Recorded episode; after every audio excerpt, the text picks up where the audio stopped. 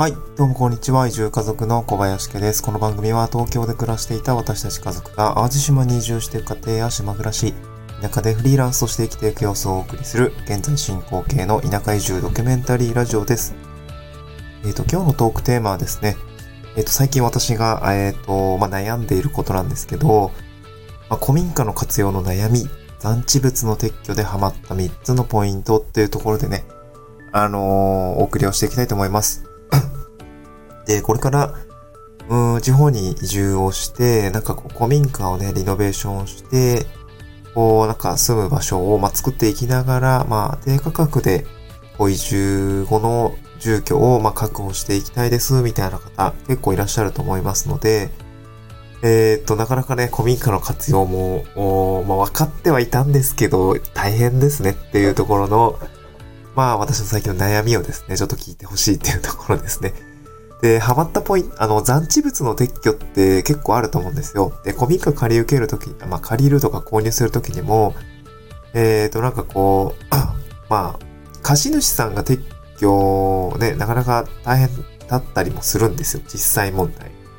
えーっと、私も古民家、えっと、これは借り受けてるものなんですけど、えっと、めちゃくちゃ高齢なおばあちゃんだったりするんで、いや、ど、確かに無理だよなっていうところはあって、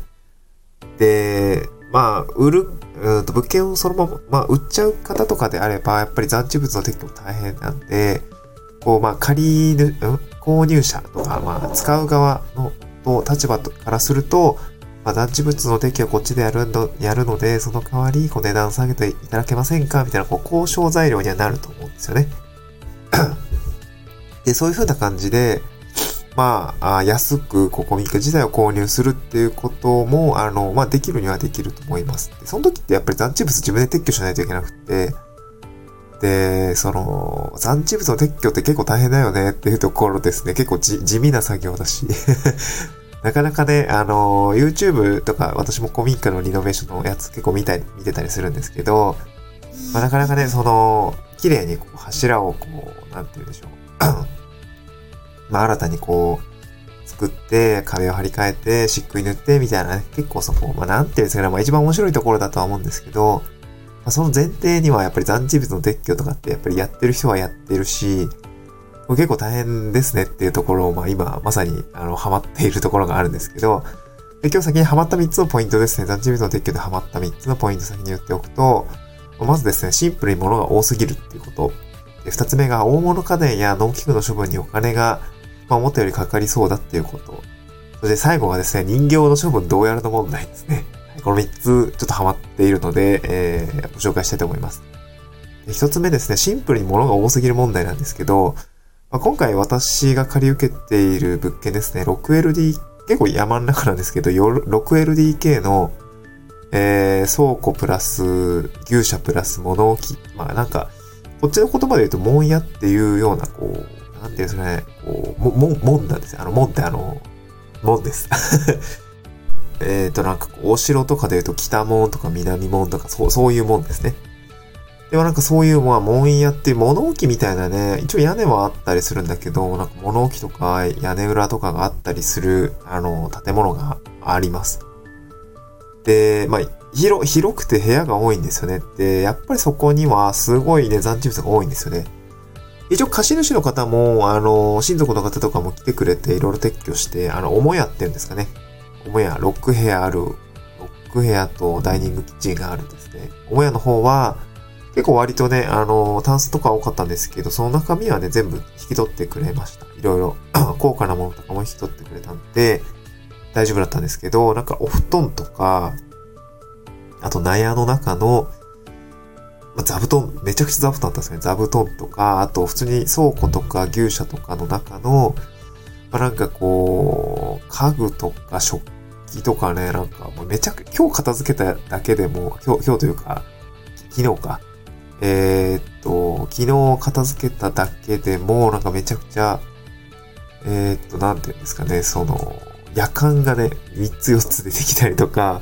なんでこんなにあるのっていうぐらい、こう、桶、あの、お風呂で使う桶とか、バケツとか出てきたりして、もうめちゃくちゃあるやん、みたいななんでそんなあるのみたいなぐらいあったりとか、あとま調理家電もあったりとか、鉄板とか木の板とかめちゃくちゃあの倉庫に入ってるんですよね。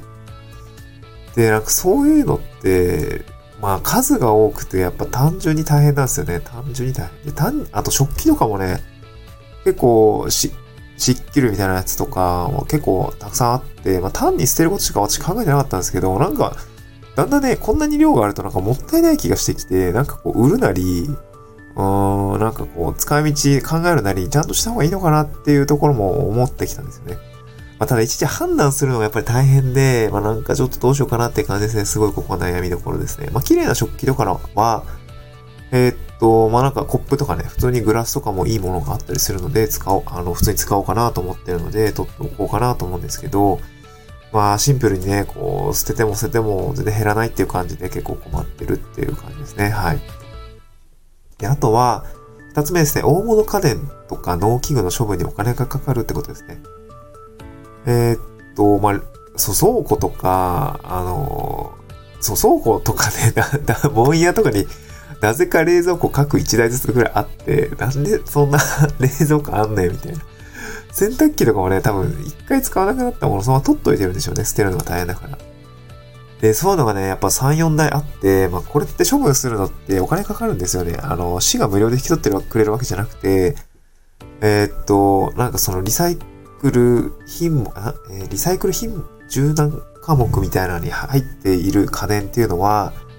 あの、処分することがちゃんと、あの、自分でできなくって、あの、引き取ってもらわない、専門業者に引き取ってもらわないといけないですよね。でそこにやっぱ引き取り費用とか、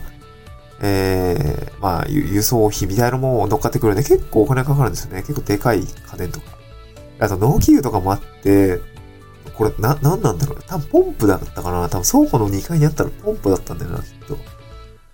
とか、あと、農薬散布のタンクみたいなやつですかね。あれもね、使、使えるって使えるんだろうけど、使うのかなっていうところはね、正直あるんだけどね。いや、まあどうしよっかなって感じですね。はい。で、いろいろその処分にお金がかかりそうだっていうのは見えてきますね。あ、となんかガラスのショーケースとかも結構たくさんあって、なんか記念品みたいなのが入っているやつとか、結構でかくて、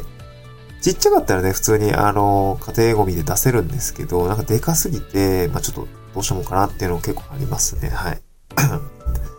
で最後三つ目ですね。これ、そう、人形の処分どうやるの問題ですね。人形です。あの、人型のやつですね。なんかいろいろ種類があって、で、今日ね、まあ、片付けとかいろいろ調べてたんですあ、今日、あ、今日、昨日、今日か。あの、調べてたんですけど、まあ、ツイッターでね、こう、お寺の事務員さんがリプライをくれたんですよ。で、まあ、ちょっとどうしようかっていう形でね、まあ、お寺さんで、こうね、私もちょっと調べたんですけど、お焚き上げっていう、その、人形を、まあ、供養して、あの、炊き上げる。多分焼くと思うんですけど、まあ、浄化するんですかね。なんかそういう形で、こう、正式に、こう、まあ、ご苦労様でしたみたいな、こう、思いを乗せて、えー、処分するっていうお焚き上げっていうのがあるらしいんですけど、まあ、これをやったらどうでしょうかっていうところですね。で、私もこれ調べてみたんですけど、結構こう、一体数千円とかするやつもあれば、なんか普通に一箱、なんか段ボールに全部詰めたものが、あの、詰めてもらって、それ2000円ぐらいで引き取りますみたいな、え、なんか雑じゃない大丈夫みたいな、なんかそういうね、値段の幅がすごくって、で、お焚き上げって私知らなかったしね、東京でね、人形を焼くこともなかったしさ、で、結構怖いのよ。怖くない？なんかそういうのって。語られるかもしれないとか、ちょっとね、なんか別に信じてはないんだけど、なんかそういうのも気になるじゃないですからね。で、結構人形も数あるし、結構年季入ってるし、結構ね、あの、めちゃくちゃ人って感じの人形なんですよね。っていうのもあったりとかで、ね、結構なんかこう大事にきっと貸主さんもしててくれていただろうし、結構長年その家を見守ってくれてるだろうし、こう魂宿ってるみたいなね、こう昔の話もあったりとかするんで、やっぱりなんかそういうのってこう無限にできないなと思って、しっかりおたぎ、おたき上げをですね、してあげたいなと思ってるんですけど、まあその、どうやって申し込めばいいのかと、あと、なんかその目利きですよね。こここのお寺だったらやってくれんのかとか、ね、この業者なんか大丈夫かとかね、いろいろあったりはするので結構悩んでるんですけど、まあ、あの、リプライくれたお寺の、お寺の事務員さんとしては、まあ、そのお金の金額っていうよりやっぱ気持ちの問題なんで、まあ、しっかりご苦労様っていう気持ちを込めてね、あの、処分に出してあげれば問題ないよって言ってくれたのはすごく心強いなと思っていて、ままあちょっと私もそういう形でね、あの、まあ費用もそんなに、あの、潤沢にあるわけじゃないんで、撤去費用ね。